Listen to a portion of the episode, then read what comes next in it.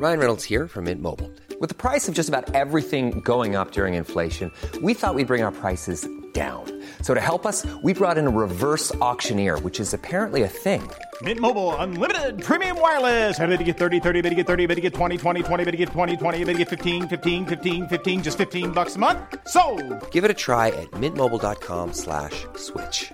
$45 upfront for three months plus taxes and fees. Promo for new customers for limited time. Unlimited more than 40 gigabytes per month. Slows. Full terms at mintmobile.com.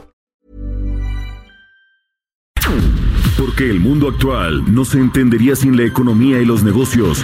Acompaña a Mario Maldonado, el columnista de negocios más joven y objetivo del periodismo financiero, en su programa Bitácora de Negocios.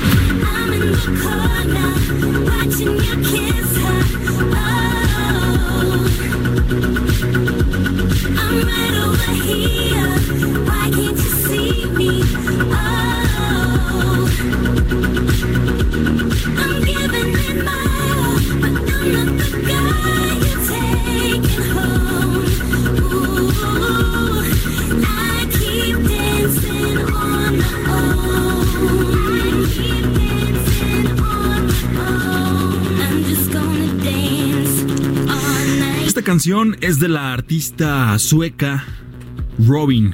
Está incluida en su quinto álbum de estudio Body Talk parte 1 y se lanzó como primer sencillo el primero de junio del 2010 en Suecia y también en los Estados Unidos. Esta artista que desde el 2000 que apareció ha luchado para aparecer en la escena contra toda la competencia que hay en la, en- la música. Y fueron 10 años de lucha hasta que en este 2010, precisamente cuando apareció con esta canción, es que la lanzó a la fama. Recordándoles que esta semana estamos escuchando las mejores canciones de los últimos 10 años de acuerdo a la revista Rolling Stone. Bienvenidos, esta es Bitácora de Negocios, son las 6 de la mañana con 4 minutos. A nombre de Mario Maldonado, titular de este espacio, le damos la bienvenida. Mi nombre es Jesús Espinosa y lo invito a que nos acompañe de aquí hasta las 6 de la mañana con 56 minut- minutos. Estamos en Heraldo Radio 98.5 de FM aquí en la Ciudad de México. También estamos en Guadalajara en el 100.3, en Tampico en el 92.5, en Villahermosa en el 106.3, en Acapulco en el 92.1 FM. Y las mejores noticias las tenemos iniciando este año, porque este año lo empezamos con el pie derecho y es que ya también estamos en el 540 de AM en el Estado de México. Así que le damos la bienvenida a todos los que nos escuchan ya desde el Estado de México en la 540 de amplitud modulada. Así es como comenzamos este 2020 con esta ampliación en la cobertura de El Heraldo Radio. Quédese con nosotros, tenemos muchas cosas, tenemos noticias importantes de las últimas horas. Vamos a estar platicando, por supuesto, con Roberto Aguilar, nuestro analista de mercados, que ya está llegando aquí a la cabina. En un momento lo vamos a saludar. También vamos a tener una entrevista con José Oriol Bosch. Vamos a estar recordando, recordándoles también que estamos haciendo este recorrido ya en esta semana. Eh, terminaremos con este recorrido de las noticias más importantes, las más relevantes, los temas que destacaron en el ya terminado 2019. Así que estaremos recordando esta entrevista con José Oriol Bosch, el director general del grupo Bolsa Mexicana de Valores, porque el mes pasado, en el mes pasado, el 31 de octubre, estuvieron celebrando y festejando el 125 aniversario precisamente de la bolsa. Y por supuesto, como es jueves, estamos platicando con nuestro colaborador Gerardo Flores, economista especializado en análisis de políticas públicas. El tema de hoy que nos presenta Gerardo es precisamente el reporte que dio a conocer hace unos días la Secretaría de Hacienda sobre las finanzas públicas al mes de noviembre. Saludo con mucho gusto esta mañana en esta cabina. Feliz año, mi querido Roberto Aguilar. ¿Cómo estás? ¿Cómo estás, Jesús? Muy buenos días. Pues muy buenos días a todos nuestros eh, radioescuchas y pues lo mejor para este 2020 porque hay otra discusión. ¿Le vamos a decir 2020 o 2020? Sí, aparte la manera que lo escriben también. ¿Ya lo checaste en las redes sociales? Sí, sí, el sí. 20 con el número, digamos que normal, y el otro 20 con el número romano, ¿no? El Pero- 2020. Exactamente, pues estamos iniciando un nuevo año con, eh, bueno, con los mejores deseos, con mucha información y bueno, pues listos a- para compartirla en, la si- en los siguientes minutos. ¿Cómo te fue, mi querido Roberto? en Muy bien, año? muy ¿Sí? bien, muchas gracias. ¿Todo tranquilo? Todo, todo tranquilo, eh, lleno de, pues, de proyectos de planes, de muchachos, Eso. a ver cuántos vamos a cumplir. Exacto. Y, y también deseándoles, por supuesto, a toda la gente que nos escuchan, que nos acompañó desde junio hasta diciembre del pasado año ya, 2019, a que nos acompañe, por supuesto, también en este 2020 aquí en Bitácora Negocios, por supuesto, en Heraldo Radio. Son las 6 de la mañana con 7 minutos. Vamos al resumen de las noticias más importantes de las últimas horas.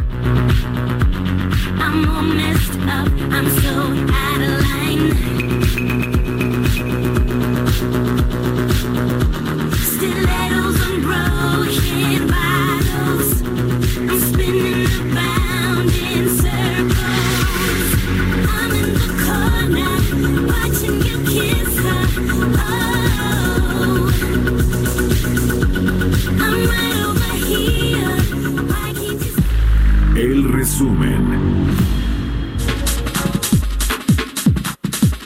Bien para la Bolsa Mexicana de Valores el primer año de gobierno federal no ha sido el mejor de las valuaciones actuales, la administración entrante ha comprendido la importancia del mercado para el desarrollo económico, así lo consideró su director general José Oriol Bosch. Dijo que en este momento hay alrededor de 150 firmas listadas en el mercado de capitales, pero las emisoras en otros productos es más del triple y alcanza las casi 500 compañías.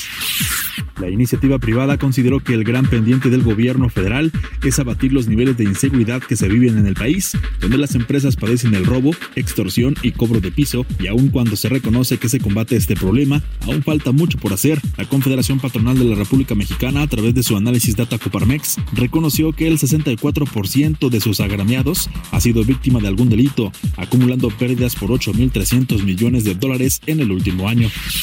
A más de un año de la actual administración federal, la banca consideró que se trató de un periodo donde, como en cualquier nueva administración, se observó una curva de aprendizaje. Sin embargo, espera que en este 2020 la economía empiece a repuntar. Para el director general de BBVA México, Eduardo Osuna, como cualquier administración se debe esperar un segundo mejor año, ya que esta curva de aprendizaje es natural y siempre ocurre, y esperan en este 2020 un crecimiento de 1.3% y que las proyecciones sean al alza, una vez que se empiezan a concretar temas como el plan de infraestructura o el TEMEC.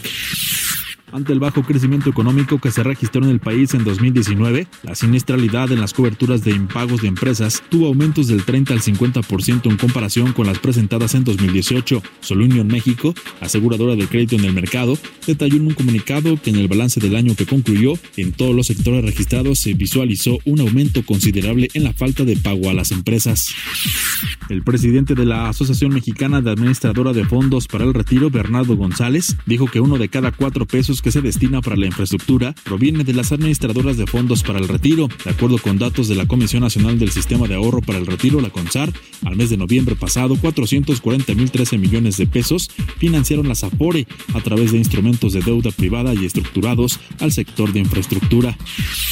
Pagos de servicios como el agua, predial, impuestos, pago de algún crédito o préstamos, renovación del seguro del auto, la anualidad o saldo pendiente de las tarjetas de crédito y colegiaturas son algunos de los gastos que preocupan a los mexicanos una vez que concluye la época decembrina. La plataforma Curo.com informó que 61.8% de los mexicanos aseguró quedarse sin dinero después de las festividades de diciembre, mientras que el 38.2% declaró tener dinero disponible después de ellas y que los gastos que más le preocupan son el pago de servicios básicos.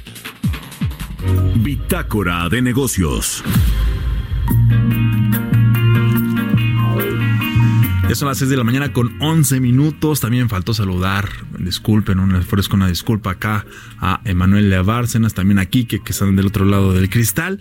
Hoy son nuestros productores, mi estimado Roberto, ¿eh? porque como la mayoría de los compañeros equipo. están de vacaciones, ¿no? Bien merecidos. Aquí tenemos al equipo de El Heraldo Radio también al pie del cañón. Le agradecemos, por supuesto, a los dos que estén aquí apoyando en la producción de este espacio. Y bueno, vámonos con esta nota porque el presidente Andrés Manuel López Obrador se había tomado unos días de vacaciones, ¿no? Un- un Así po- es. Pocos días, ¿no?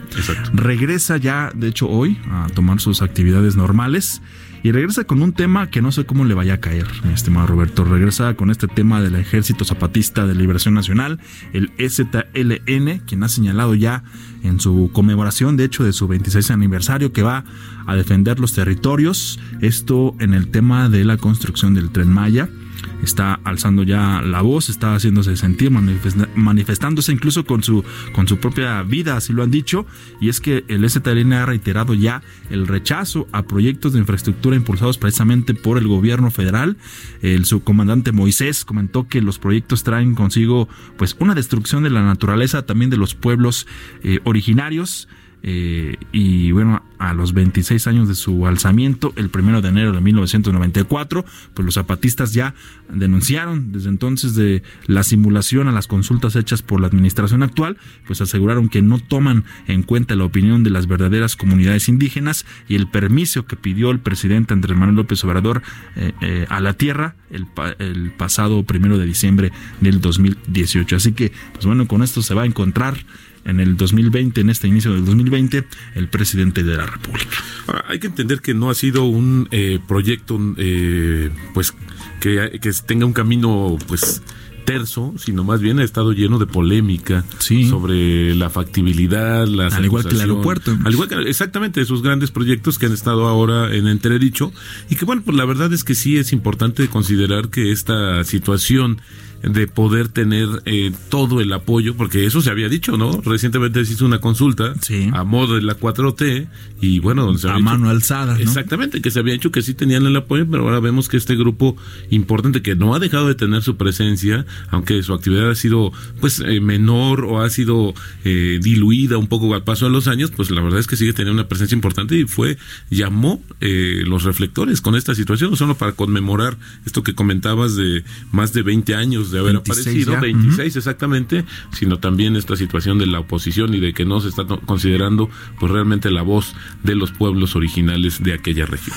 Pues vamos a ver, vamos a ver si, si, si esta mañana en la, en, en la conferencia, que debe haber conferencias, ya regresó el presidente a sus actividades normales. Vamos a ver si se le cuestiona sobre esto y también si se le cuestiona, que más adelante lo vamos a estar platicando, Roberto, sobre los nuevos impuestos, sobre los nuevos aumentos a las tarifas del transporte. Hay, hay varios aumentos en, en diferentes sectores. Subieron los cigarros, qué bueno que no fumamos, qué bueno que no Que no fumamos, fumamos, pero- ¿no? Pero pues también al cierre del 2019 el presidente había dicho que no iba a haber impuestos, que no iba a haber alza de precios como ocurría en gobiernos anteriores, pero la verdad es que sí, que sí Hemos los visto, hay. exacto, por, por lo menos aquí en la Ciudad de México, Sí. eh, sí hay aumentos eh, en promedio de 3.8% en diversos trámites. Hay que recordar también un, aumento, un impuesto que se acaba de sumar, 4.5% al alcohol embotellado y también a los juegos y sorteos. Así es que Exacto. sí hay una serie A de, impuestos adicionales. Sí, y esto claro. conlleva a que otros también pues hagan este tipo de situaciones, escudándose un poco quizás, eh, me atrevería a decir Jesús, en el tema del aumento del salario mínimo, cuando dices, bueno, subió 20%. El tema es que no todos ganamos el salario mínimo y además de eso, bueno, afortunadamente no todos lo ganamos, es una- un porcentaje importante de la población, no hay que menospreciarlo. Sin embargo, esta referencia de poder negociar tu incremento salarial nunca va a llegar al 20%. Exacto. Las negociaciones salariales están entre 3 y 6%. Más o menos. mucho. Pero, pero más adelante le estaremos platicando, le estaremos diciendo cuáles son estos nuevos aumentos, estos nuevos impuestos. También entra ya lo de lo de aquí en Ciudad de México, lo del no uso de bolsas de plástico. Así ya lo es. estaremos comentando también un poquito más adelante. Pero bueno, quédese con, quédese con nosotros, estamos en Bitácora de Negocios, Heraldo Radio, apenas son las 6 de la mañana con 15 minutos. Mercados bursátiles. Roberto Aguilar.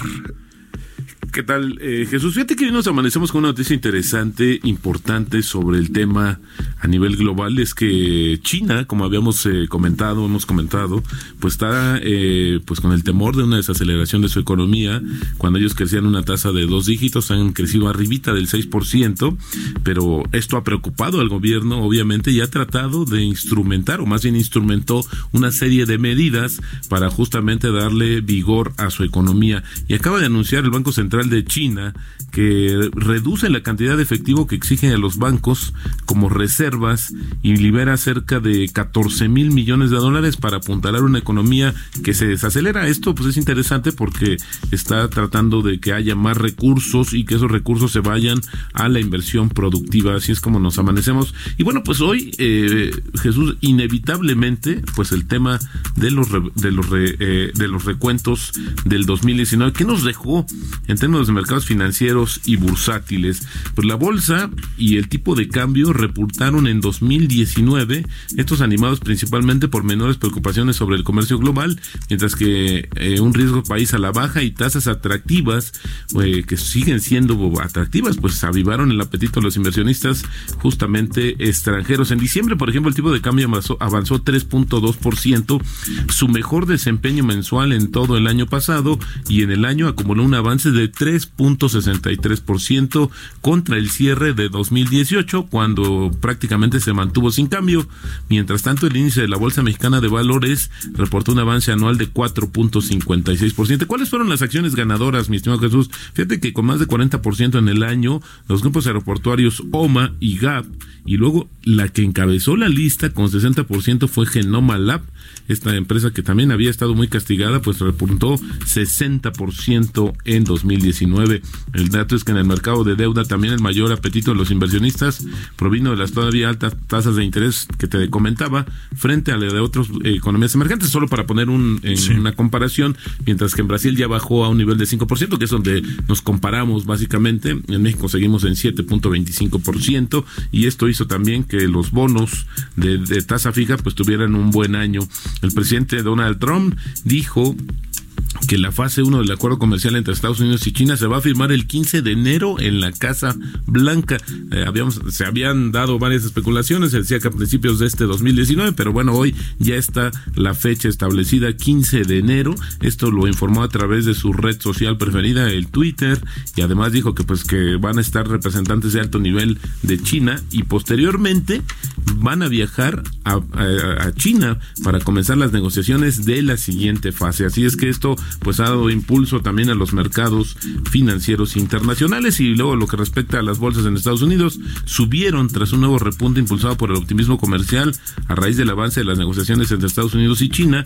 Fíjate, el Standard Poor's 500 como el Nasdaq que es la bolsa electrónica registraron sus mayores ganancias porcentuales anuales desde el 2013, mientras que el Dow Jones cerró 2019 con un avance porcentual anual más grande desde 2017. ¿Cómo fue el, eh, eh, pues en términos anuales? Fíjate que el en 2019 el Dow Jones subió 22.3%, el Standard Poor's 29% y la bolsa electrónica o Nasdaq un 35%. Sin embargo, hay que comentar que las bolsas chinas tuvieron un mejor desempeño que las estadounidenses a pesar de toda esta situación de la guerra comercial.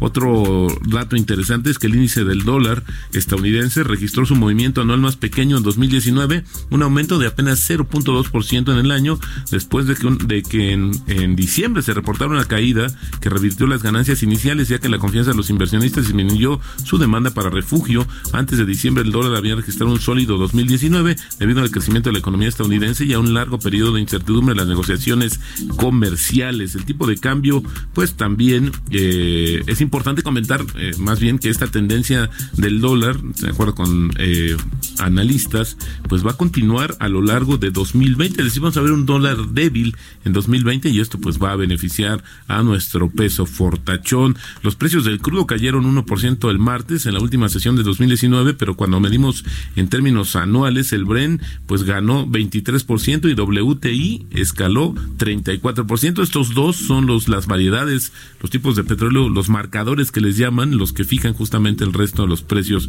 Así es que esto es un buen dato también para el tema petrolero. Ahora lo que se dice es que a lo largo de 2020 pues estaría un poco más eh, débil estos precios y esto pues ayudaría justamente a México. Bien, rápidamente eh, Jesús, Sí, sí, sí. eh, te diría que Reuters hizo una, una encuesta entre diversos estrategas e inversionistas de Estados Unidos y les preguntaron cuál es el, el principal tema de inversión para los próximos 10 años y qué valor o qué acción compraría y mantendría hasta el año 2030. Ahí te va lo que dijeron ellos. Las criptomonedas Ah, sí.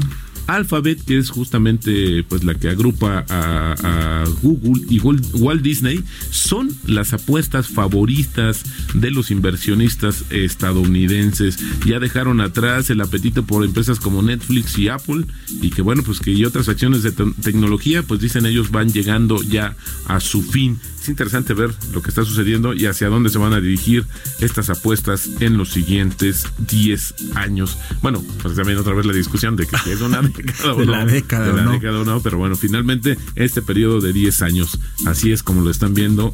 eh, los inversionistas, sí, es importante porque esto marca la, la pauta de otros, de otros eh, tomadores de decisiones y hacia la búsqueda de nuevas Exacto. empresas que pudieran darle un rendimiento pues eh, sólido y constante a lo largo del tiempo. Fíjate que yo le, le- le he preguntado a diferentes eh, eh, amigos que son brokers, que han trabajado en casas, en casas de bolsa, qué tanto conviene o no precisamente el invertir en las criptomonedas y me he encontrado con respuestas muy negativas hacia esta, hacia esta eh, eh, pues manera ¿no? de, invertir o de crear dinero. A- al menos a los que les he preguntado, ellos como que las rechazan. ¿Tú cuál es tu opinión? Fíjate que es Roberto? un, es un activo que está eh, nuevo, pues que se está acostumbrando, que se está adaptando, pero creo que al final del día sí tiene una fuerza importante que progresivamente podría estar tomando una posición mucho más sólida. Había que recordar que esta moneda, esta criptomoneda de Facebook, Libra, pues finalmente obtuvo un rechazo eh, conjunto de varias, pues de- de lo- del sistema que ya es formal, porque esto desplazaría las operaciones. Imagínate, no, no tan importante que sigue siendo el sector financiero en el mundo, pues no va a dejar que alguien más llegue y lo desplace, porque esto implicaría una men- menores costos de transacción con una criptomoneda que ref- se reflejarían en los costos al finalmente que utilizan eh, pues las personas, ¿no? Creo que eso es importante verlo en este contexto. Si vienen, yo creo que se adelantaron un poco a su tiempo, vienen eh, allanándose el camino y creo que, que en, en el futuro pues será este justamente inevitable hablar de las criptomonedas y te decía rápidamente, no sé si viste también hay un video que está circulando de, las, de los festejos en China del año nuevo y bueno, por ahí decía que no están en el 2020, están en el del do- 2000 en el 2030, mi estimado Jesús, porque un ejército de, de drones. Sí, espectacular. espectacular lo que Una imagen de alguien viendo, corriendo- claro, no, no, corriendo. no, esto, es esto estamos viendo ya el futuro sí, sí, inmediato. sí, que bueno, pues es importante comentarlo. Yo creo que muchas veces nos enfocamos hacia Estados Unidos, pero estamos me- viendo me que tocó el verlo. y el desarrollo viene ahora de Asia. El tipo de cambio 18.89, así es como estamos iniciando Bueno, el año bien. en términos de tipo de cambio. Claro, viva- eh, viene el peso fortachón y se prolonga hasta este, dos, este 2020. Ese peso fortachón le vamos a mandar a hacer su botarga. Exacto. Me la imagino cuando dices el peso fortachón como una Bueno, botarga. cuando Peso. estaba muy débil el, el tipo de cambio, acuerdas, salía un, un luchador Sí. que se llamaba el pesito. El pesito, exactamente. exactamente. Bueno, son las 6 de la mañana con 24 minutos. Vamos a lo que sigue. Bitácora de negocios. Historias empresariales.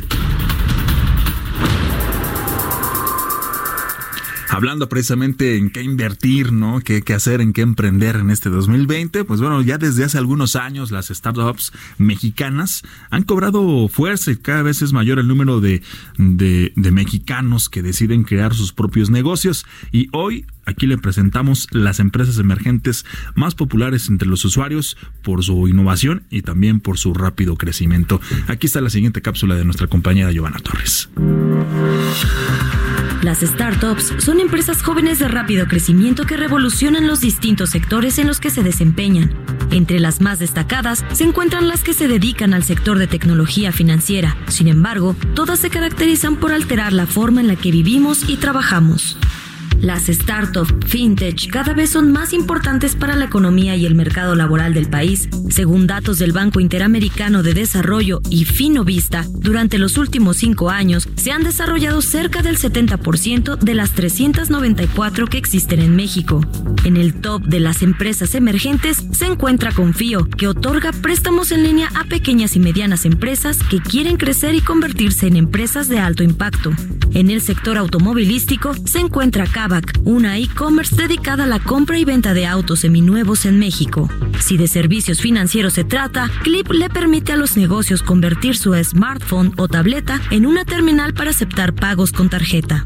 Quesky, Conecta y Credijusto facilitan el flujo de dinero entre compradores y vendedores, aun si el usuario no cuenta con una tarjeta de crédito. La empresa Runa cuenta con 67 colaboradores y es una plataforma de gestión de recursos humanos. Su objetivo es eficientar los trámites de nóminas para pequeñas y medianas empresas. Bitso pretende conectar las nuevas plataformas financieras de Bitcoin con el peso mexicano, permitiendo a los usuarios comprar y vender divisas digitales entre sí. Para Bitácora de Negocios, Giovanna Torres.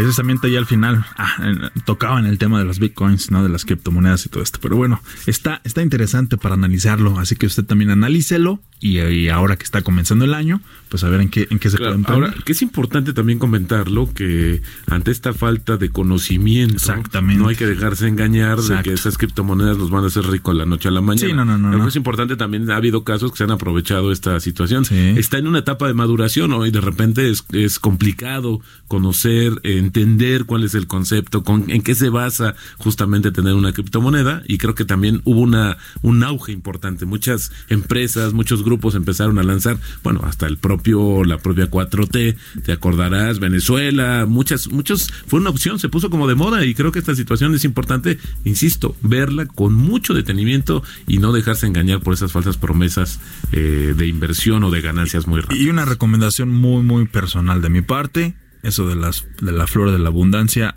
mejor no se meta. Digo, No, yo creo que eh, tienes que. he escuchado buscar- muchos casos Sí, donde sí, se sí, corta y hay mucha no, gente no, no. enojada y que su Bueno, dinero y jamás lo y vuelve lo ha, la propia autoridad a través de la Conducef lo ha manifestado, ha advertido, hay que buscar opciones que sean formales para que tengas un respaldo de este recurso, pues que es tu dinero, que es un ahorro y que pues eh, puede que lo pierdas todo. También insisto, no hay que dejarse seducir por esta promesa de Hay ganancias. que informarnos, informarnos Así bien. es, bueno, vamos a la pausa, regresamos, estamos en Bitácora de Negocios, aquí desde la Ciudad de México, en vivo, en este 2 de enero del 2020.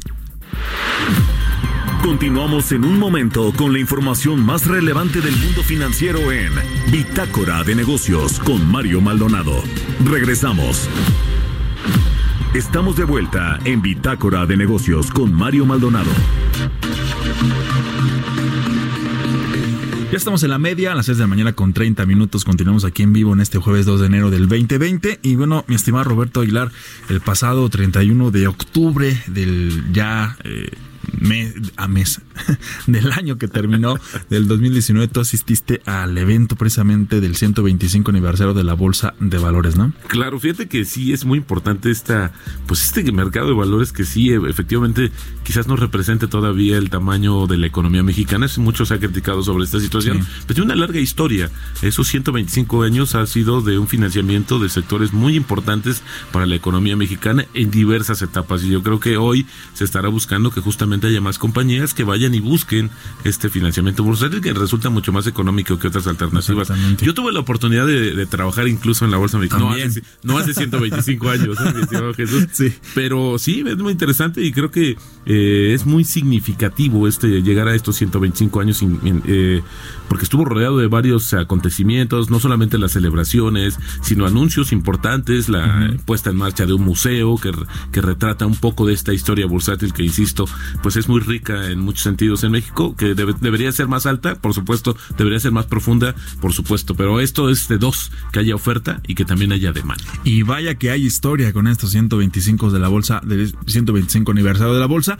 Por eso es que en este momento les vamos a presentar una cápsula donde habla precisamente de esta historia, algunos datos y también recordando precisamente ese 31 de octubre donde se festejaron los 125 años de la Bolsa Mexicana de Valores. Vamos a escuchar. La Bolsa Mexicana de Valores fue fundada el 31 de octubre de 1894. Se trata de la más importante en México y la segunda en Latinoamérica, después de la Bolsa de Valores de Sao Paulo, en Brasil. Fue creada durante el porfiriato por los corredores Camilo Arriaga, Manuel Nicolín y Manuel Algara, comenzando a operar en 1884.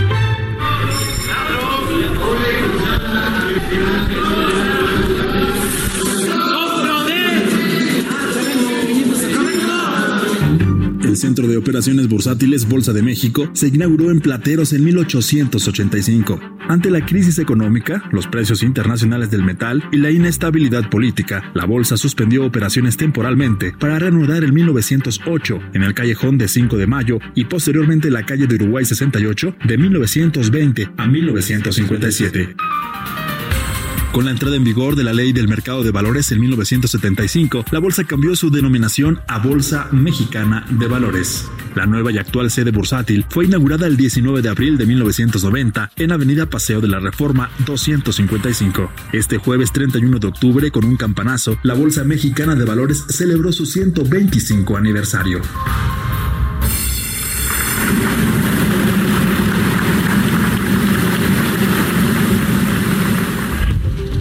Director general del grupo BMB, José Oriol Bosch, agradeció la confianza de los que considera los principales clientes. Es tiempo también de agradecer la confianza y lealtad de nuestros principales clientes, las casas de bolsa y las emisoras de valores, las instituciones financieras como los bancos y los inversionistas institucionales como los fondos de pensiones y los fondos de inversión. Mientras que el subsecretario de Hacienda, Gabriel Llorio, reiteró su compromiso para trabajar de la mano con la Bolsa Mexicana de Valores. Para mejorar este entorno, nuestro compromiso es seguir trabajando de la mano con ustedes para revisar el marco actual del mercado de valores bajo nuestros principios rectores de trato igualitario para los diferentes participantes del mercado y tratamiento fiscal que no genere distorsiones en el mercado. Por sus 125 años de la Bolsa Mexicana de Valores, felicidades. Mario Maldonado en Bitácora de Negocios. Bueno, pues ahí está, ahí está, rec- estamos recordando precisamente ese 31 de octubre donde estuviste Roberto Aguilar y aparte en esta cápsula que preparamos los audios que, que, le- que usted escuchó, pues también son, son trabajo de nuestro estimado Roberto Aguilar que, la- que la hizo hasta de reportero este día, ¿no? Claro, Cu- Cubriendo el evento. Por supuesto, muy interesante. Insisto, eh, creo que es parte importante de muchas, mucha de la actividad económica de este país no se explicaría sin el financiamiento bursátil. Esto, por ejemplo, nada más para recordar, había en su momento eh, el pulque, la industria del pulque en México tuvo un auge importante, eh, fue muy eh, pues dinámica para la economía. Bueno, muchas empresas productoras y distribuidoras de pulque se financiaron en la bolsa de valores. Pues ahí está. O sea, la minería, muchos sectores, creo que es importante, insisto, parte importantísima Sí. de la historia económica de este Y país. precisamente es lo que, de la- lo que ayer también hablaba también José Oriol Bosch y lo que lo escuchamos en el resumen al, al inicio. Y precisamente también vamos a recordar esta entrevista que tuvo Mario Maldonado aquí en Bitácora de Negocios con José Oriol Bosch el primero de noviembre para platicar de estos 125 años y también de lo que precisamente tú estás comentando, Roberto. Vamos, vamos a escucharla. Entrevista.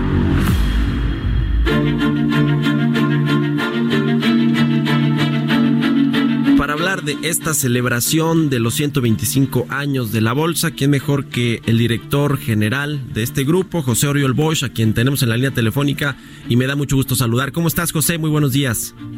Igualmente, Mario, el gusto es mío. Muy bien, ¿ustedes?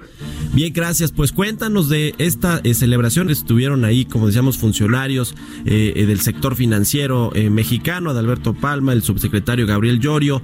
Estuviste ahí tú también, obviamente, dando un mensaje y también transmitiendo el mensaje de el eh, presidente también del grupo. Pues cuéntanos un poquito de, de estos cinco años que has vivido tú ahí en este eh, centro bursátil tan importante en nuestro país. Seguro, gracias, Mario. Sí, y dentro de esos cinco años, pues tuve la, la suerte que me tocara este aniversario de los 125 años de la bolsa, este aniversario tan importante, en donde tuvimos una serie de eventos, una serie de celebraciones que incluyeron el timbrazo que mencionabas, eh, un timbrazo simbólico, en donde pues hacíamos un recuento de, de todos los 125 años de historia que ha tenido la bolsa desde su fundación en 1894, eh, cómo ha ido la bolsa evolucionando, incluso como comentabas en, la época que me ha tocado a mí en estos últimos cinco años, pues también ha habido una serie de cambios muy importantes pero sobre todo lo que estamos viendo es para adelante. El, creo que estamos llegando muy preparados, eh, estamos llegando con una bolsa que tiene mucha historia, eh, con una bolsa que tiene mucha experiencia, muchos conocimientos,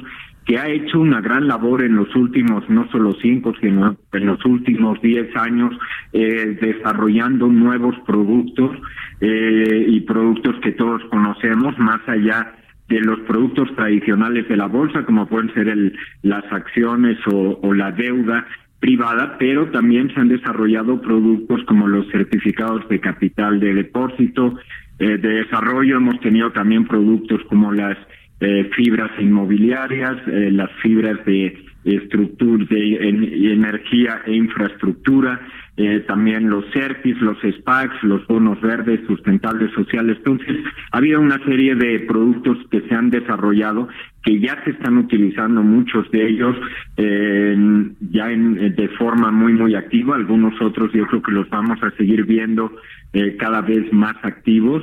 Y, y también se han ido desarrollando mercados eh, como ha sido el caso por ejemplo del mercado global en donde ya tenemos más de dos mil valores y lo más importante, yo creo que hemos seguido muy enfocados y seguiremos definitivamente porque creo que es eh, una tarea pendiente que tenemos en eh, la promoción, en la educación financiera y bursátil a nuestros eh, clientes potenciales, tanto por el lado de los inversionistas, que pueden operar directamente a través de cualquiera de las casas de bolsa que tenemos en el país, como de las emisoras potenciales que son las que requieren el financiamiento para para llevar a cabo cualquiera de sus eh, proyectos, planes, expansión y que es lo que en realidad nosotros buscamos porque gracias a ello se genera ese crecimiento. Ujú. Sí, la verdad es que se ha hecho mucho para eh, eh, lograr atraer pues eh, cada vez a más empresas, a más inversionistas y a, y a que se conozcan, ¿no? De pronto es un tema también un poco eh, de educación financiera, incluso para algunos inversionistas que no se animan a pues entrarle a la bolsa, ¿no? Invertir a través de todos estos vehículos, ¿no? Que nos mencionaban, no solo el tema de las acciones o la deuda, sino ya hay una serie de vehículos que son pues que, que son ya quizá a veces más personalizados para el, el tipo de inversionista, ¿no? O el riesgo que busquen eh, en una inversión. Eh, el tema, sin embargo, José, pues siempre es que se profundice más este mercado, ¿no? El mercado bursátil eh, y que sea más incluyente, que creo que eso, de hecho, lo mencionó ayer, por ejemplo, Adalberto Palma, el titular de la Comisión Nacional Bancaria.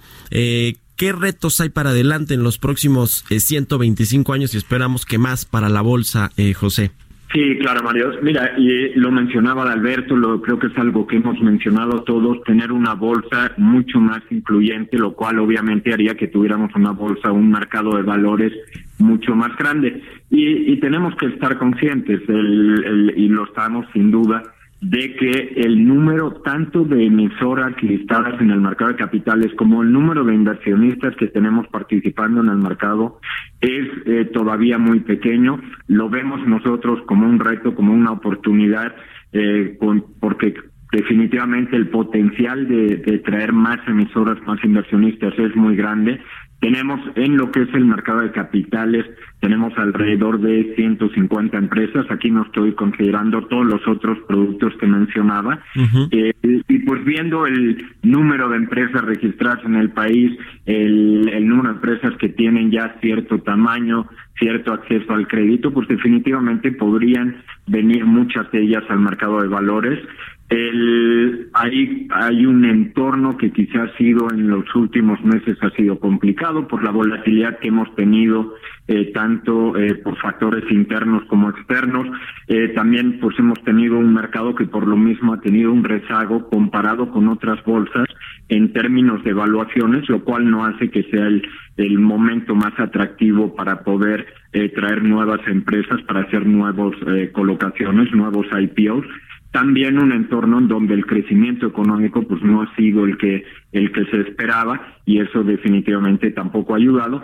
Y por el lado de inversionistas pues también tenemos un número de inversionistas comparado con otros países que eh, participan directamente en, en, el mercado de valores a, través de una cuenta de inversión con alguna casa de bolsa.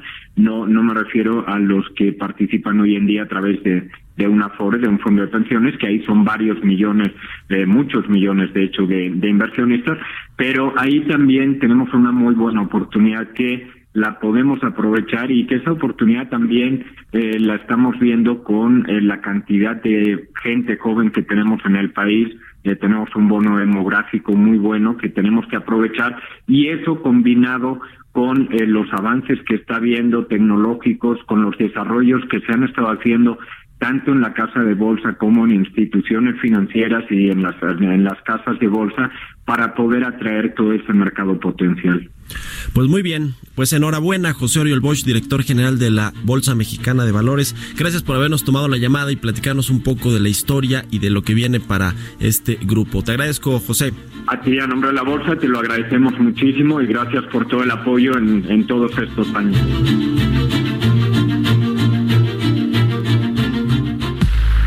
Internacionales.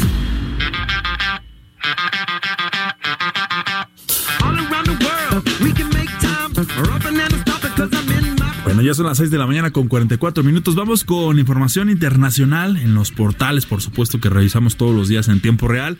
Y como siempre, comenzamos con el Financial Times porque esta mañana eh, publican que Bruselas se enfrenta a la lucha por el compromiso del salario mínimo de la Unión Europea. También la resistencia de los miembros teme que las negociaciones colectivas se vean socavadas. En bloomer.com el dólar tuvo terrible diciembre y las cosas pueden empeorar, así, así lo están destacando, y es que la moneda aumentará las pérdidas como una tregua en la guerra comercial entre Estados Unidos y China. Esto eh, pues señala que el crecimiento global está mejorando la demanda de activos también de refugio, al mismo tiempo que la Reserva Federal pues ha tomado una inclinación eh, moderada, lo que ayudará a reducir la prima de rendimiento ofrecida por los bonos del Tesoro de los Estados Unidos. Vámonos ahora con expansión porque la industria en la zona del euro terminó 2019 en mal estado y la actividad se contrajo por un décimo mes consecutivo. El índice de gerentes de compras, el PMI del sector manufacturero de IHS Market, ha estado por debajo de la marca de 50 que se separa eh, también el crecimiento de la contracción desde febrero y se situó en los 46.3 puntos en diciembre, un nivel inferior a los 46.9 de noviembre. El índice de producción que eh, se alimenta también del PMI, compuesto que se considera pues un buen indicador de la salud económica, se redujo a 46.1 desde los 47.4. Ya para terminar con el economista, el presidente de los Estados Unidos, Donald Trump, no formará parte de la delegación que Washington enviará al Foro Económico Internacional que se celebra, como es habitual, en la ciudad suiza de Davos a finales del mes de enero. El secretario del Tesoro de los Estados Unidos, Stephen em, em, Munich, figura como el líder de la delegación en el comunicado que ha emitido la Casa Blanca. Todo esto a pesar de que de la ausencia de Trump en el eh, comunicado, algunos medios de los Estados Unidos eh, pues han explicado que el magnate podría finalmente asistir. Vamos a ver qué sucede más adelante. El secretario de Comercio Wilbur Rose, también el representante comercial Robert Alheiser e Ivana eh, Trump, Ivanka Trump, así como el empresario eh, Kushner, se encuentran entre los miembros del grupo que viajarán a Suiza. La celebración del Foro Económico Internacional tendrá lugar en Davos entre el 21 y también el 24 de enero. Solo sumaría, Reuters está anunciando que la economía chilena cayó 3.3% en noviembre, que eso es importante porque eh, se lo ha atribuido también a la serie de manifestaciones Sí. sociales que tuvo este país, que incluso también llevaron al Banco Central a recortar su estimación de crecimiento. Para este año lo tenían entre 2.25 y 2.75% y hoy lo bajaron a solo 1%. Las implicaciones de este, de este país, donde la actividad minera es tan importante y fija incluso los precios internacionales, sobre todo del cobre. Perfecto, mi estimado Roberto. Son las 6 con 47. Políticas públicas y macroeconómicas. Y ya tenemos en la línea telefónica a Gerardo Flores, nuestro colaborador de los jueves. Gerardo Flores, economista especializado en análisis de políticas públicas. Mi estimado Gerardo, te saludamos con mucho gusto. Jesús Espinosa y Roberto Aguilar, feliz año. ¿Cómo estás, Gerardo? Buenos días, feliz año. Buenos días, feliz año para ustedes. Muchas gracias. Y, y antes de comenzar con el, con el comentario de Gerardo, pues también agradecerle, por supuesto, por su trabajo, por su disposición, siempre al pie del cañón tempranito aquí en Bitácora de Negocios desde que iniciamos. Y esperamos, por supuesto, contar con, con tu presencia, mi estimado Gerardo, también este, en este 2020. Ni me digas, lo hago con mucho gusto. Oye, Gerardo, para entrar en materia, eh, se dice que la mejor forma para una economía de recaudar impuestos es que justamente esté con un crecimiento económico. Creo que esa es, esa es una fórmula inaludible. No está sucediendo en México, ya lo hemos visto con los últimos datos de la, del informe sobre finanzas públicas del mes de noviembre, Gerardo. Perdón, es correcto. eh, eh, el reporte de noviembre de este año, el- bueno, lo que liberó la Secretaría de Hacienda el, el 24 de diciembre, lo que nos indica es que hay nuevamente una caída eh, en la recaudación por impuestos sobre la renta y también en la, en la recaudación por eh, vía del impuesto al valor agregado. En el primer caso, estamos viendo que comparado con el año anterior, pues se presenta una caída del 6.7% en términos reales y en el caso del IVA, pues la caída es todavía más grave, que es de 8.5% en términos reales comparado con lo recaudado en noviembre eh, del año pasado, ¿no? Incluso esto- estos datos están por debajo eh, de lo que había previsto la Secretaría de Hacienda al, al inicio del año cuando publicó su pronóstico de ingresos mensual. Eh, tanto el dato para noviembre como el acumulado enero-noviembre, ¿no? Lo que estamos viendo es en efecto que el que el desempeño de la economía le está pegando al- a la recaudación de los ingresos tributarios de manera importante. Ahora, lo que sí también, Gerardo, hay que destacar por el otro lado, que esta disciplina fiscal pues sigue, de hecho, este superávit, primario del gobierno federal, es decir, no, no, no, ha vis- no se ha visto que haya una, pues, una mayor eh, promoción del gasto público y esto pues se ha reflejado también en esta cuestión, es decir, pues estamos sacrificando quizás esta estabilidad por otros, por otros temas como el crecimiento, así de grave podría ser, Gerardo.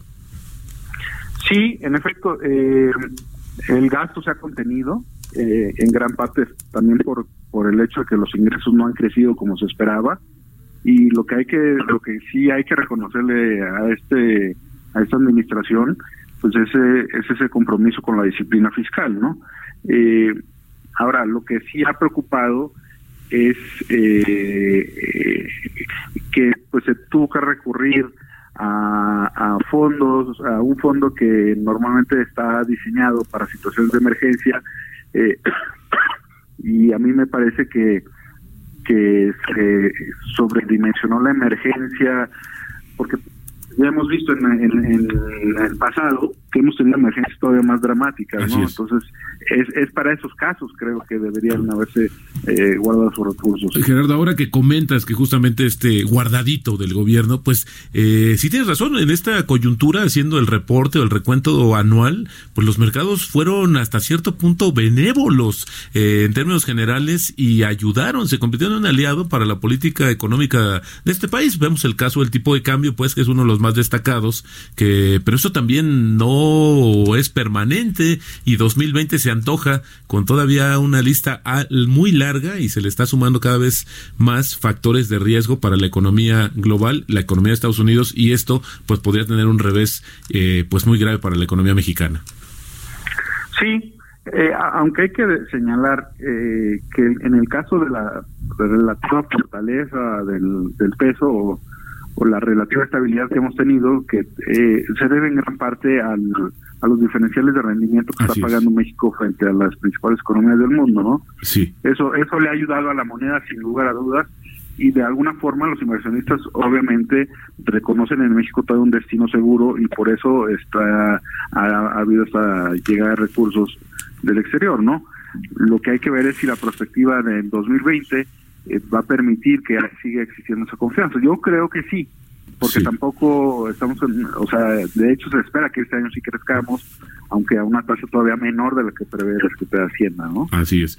Y que todavía se mantenga este atractivo en términos del diferencial de tasas. Platicamos aquí con Jesús antes de tu intervención que en Brasil la tasa, para compararnos un poco con la economía también más importante de esta región, está a niveles de 5% y las expectativas, si se cumplen, estaríamos hablando de que en el 2020 la, ban- el- la tasa de referencia en México estaría entre 6.25, es más o menos la estimación, pues que todavía sigue siendo atractiva en ese Ahora, Gerardo, una última pregunta. De cara a esta situación, de este informe de finanzas públicas de noviembre, ¿será sostenible en el tiempo? Creo que es importante verlo en el contexto de lo que viene, si efectivamente habrá una situación de mayor crecimiento comparado con esto que fue este 2019, que sí fue muy, digo, incluso podríamos tener hasta un- hasta una tasa negativa.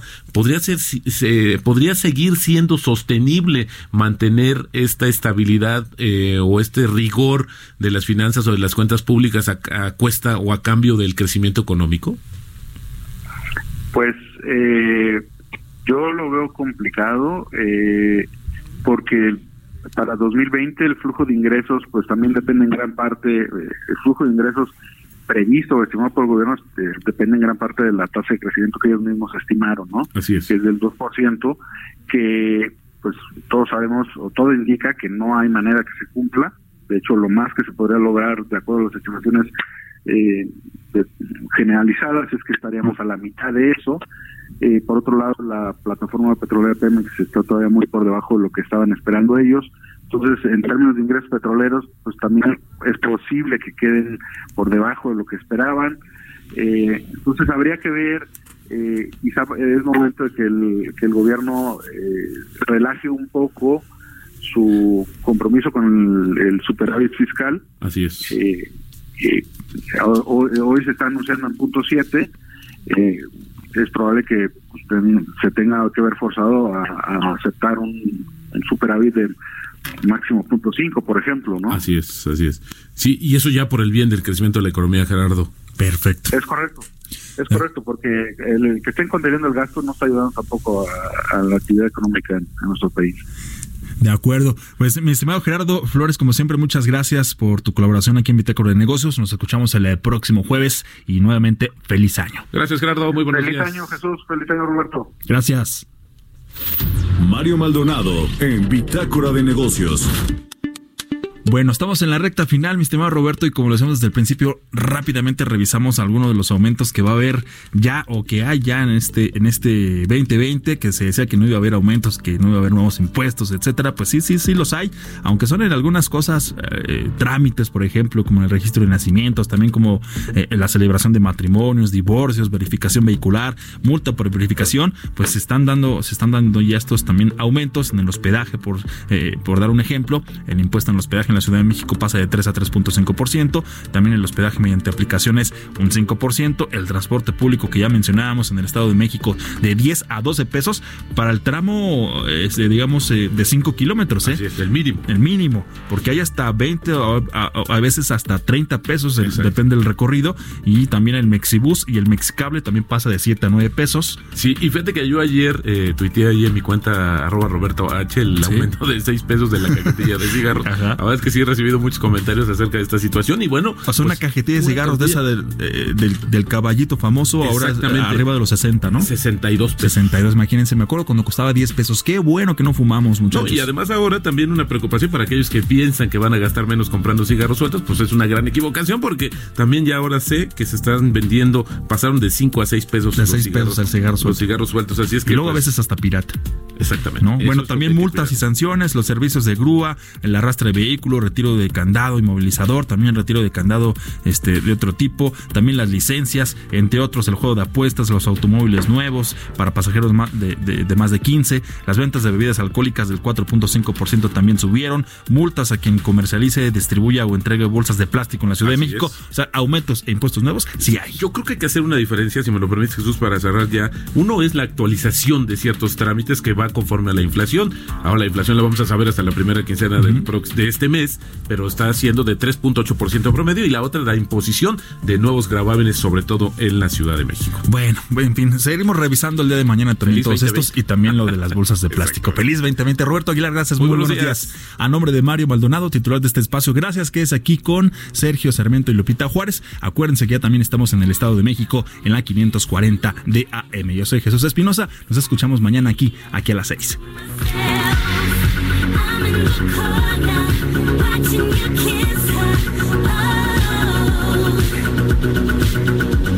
I'm right over here.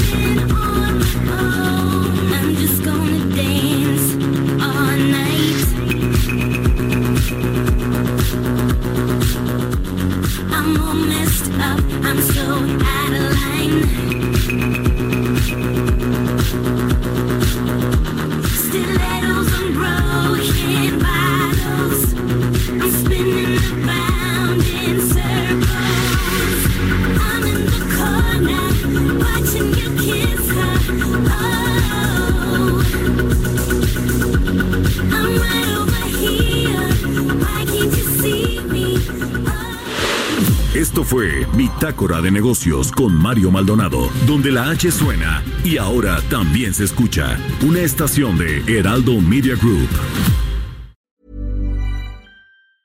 Planning for your next trip? Elevate your travel style with Quince. Quince has all the jet setting essentials you'll want for your next getaway, like European linen, premium luggage options, buttery soft Italian leather bags, and so much more. And is all priced at 50 to 80% less than similar brands. Plus, Quince only works with factories that use safe and ethical manufacturing practices. Pack your bags with high-quality essentials you'll be wearing for vacations to come with Quince. Go to quince.com slash pack for free shipping and 365-day returns.